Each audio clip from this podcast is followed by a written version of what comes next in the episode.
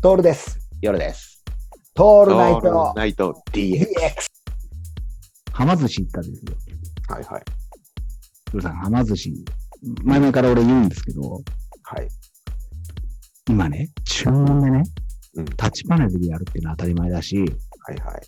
そのレーンごとに流れてくるって当たり前なんです当たり前なんですけど、うん。うん。すごいものが出てきたんですよ。シャリ半分っつうのが出てきた。えー、うちらには嬉しいじゃん。そう。これなんでかっていうと、いろんなものが食えるからね。うんうんうん。シャリ半分だよ。いいね。え、もうここは、寿司屋は、スシローとかも全部そうなんだけど、スシローの人たちも聞いてた方がいい。で、うんもっと言うと、俺が言ったこのアイデアを、ヨルさんとこのね、言ってる DX のこのアイデアは NFT にして、うん。もっと言うと、えっ、と、ビジネスモデル特許を取った方がいいと思うんですけど、うんシャリ半分があるんだったら、シャリなしっていうのを出した方がいいと思ういいと思うんでうんすよ。うんうん。で、シャリなしだと寂しいんだったら、シャリなし夜巻きっていうね、なるほどね。うん寿司のペイじゃないですか。刺身じゃないんですよ。うん。うんシャリなしの、例えばマグロを頼むと、海苔もついてくるよ。うんうんじゃあの、すシャリなし海苔巻きか、シャリなし海苔なしにすればいいんですよ。うんうんうんただのシャリなしじゃつまんないんで、うん。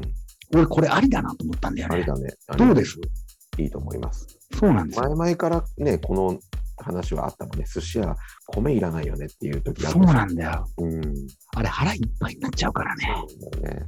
まあ飲むことも前提なんだけどね。そうねうん。そう。でも、なんか寿司に、寿司行ったらちょっと食いたいじゃんっていうのがあった時にシャリ半分ってね、うんうん。結構満足なんで、ここ、ここ重要なんだけど、シャリ半分だからって言って安くしてるわけじゃないのよ。これがいいのよ。いいと思う。うん。うん。そういうことじゃないからね。そう。だってシャリ残すくらいだったら、いいですよ、半分で。うん。うんシャリなし海苔巻きっていうのははいいと思います。来るんですよ。はい。間違いなく。うん。いよいよね、ここが俺たちでいうところの、いばり寿司にとどめを刺しに来 た。違う、いばってるじゃないですか。そうだね。なんなんですかね。ほんと、ずーっと言い続けることなんですけど、寿司は威張ってるんですよ。威張ってるね。うん。寿司だって、屋とうなぎ屋は威張ってるね。威張ってますよ。寿司屋とうなぎはほんと威張りすぎ。うん。見もうね、ガストのうなぎが一番うまいから。たことないけど。